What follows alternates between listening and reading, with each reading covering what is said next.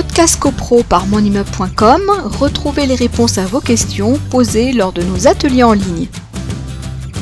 Je pensais à la, loi Carrez. Euh, en, fait, en fait, si vous voulez, il y a deux, il y a deux choses importantes à comprendre. Euh, la loi Allure, encore une fois, avait introduit l'obligation à une certaine époque de réaliser lors d'une vente de biens ce qu'on appelle un double mesurage, donc qui était la, le mesurage dit de, la partie privative d'un lot, qui est la référence de ce qu'on appelle la loi Carrez, puisque le terme euh, mesurage Carrez est un abus de langage, hein, puisque c'est, euh, on fait une recherche privative, c'est, euh, un M. Carrez qui avait donc, mis en place cette, cette loi-là. Et donc, on a face à ça la loi Boutin, qui avait été mise par une autre ministre en place pour le locatif, et donc, le problème, c'est que tout le monde pense que ces mesurages sont identiques, ce qui est totalement faux. Euh, dans 95 ou 97% des cas, ça va être oui, surtout dans des copropriétés euh, d'immeubles collectifs d'habitation, parce qu'il n'y a pas de, risque d'avoir des, parties de l'eau qui rentrent un peu dans des cas particuliers.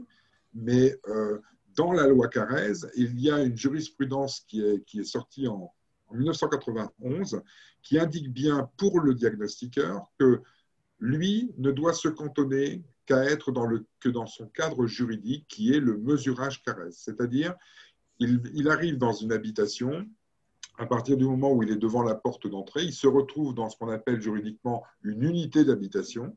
Et cette unité d'habitation va être celle qui va mesurer, puisque la loi Carrez lui dit qu'à partir du moment où le lot ou la fraction de l'eau est supérieure à 8 mètres carrés, tout ce qui est à plus d'un mètre 80 et qui est donc dans l'habitation fait partie de la loi Carrez.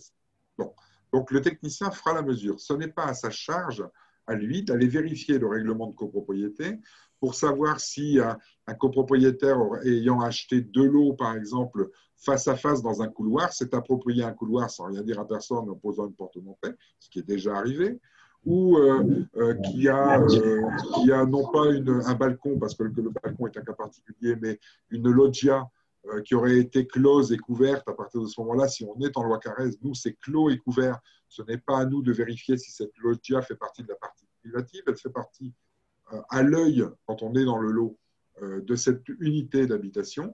Et donc, on donnera, nous, de la mesure de l'ensemble de ce lot, à charge au propriétaire de savoir s'il en est propriétaire ou pas.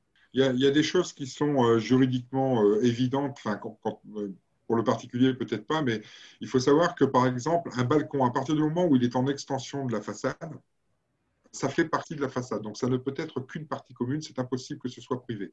Oui, vous avez raison de rappeler la différence entre balcon et terrasse. Hein. C'est ça, balcon, terrasse ou loggia.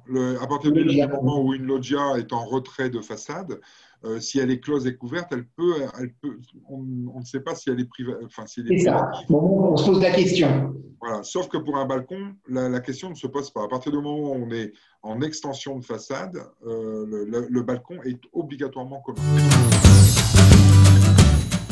Podcast CoPro par monimmeuble.com, retrouvez les réponses à vos questions posées lors de nos ateliers en ligne.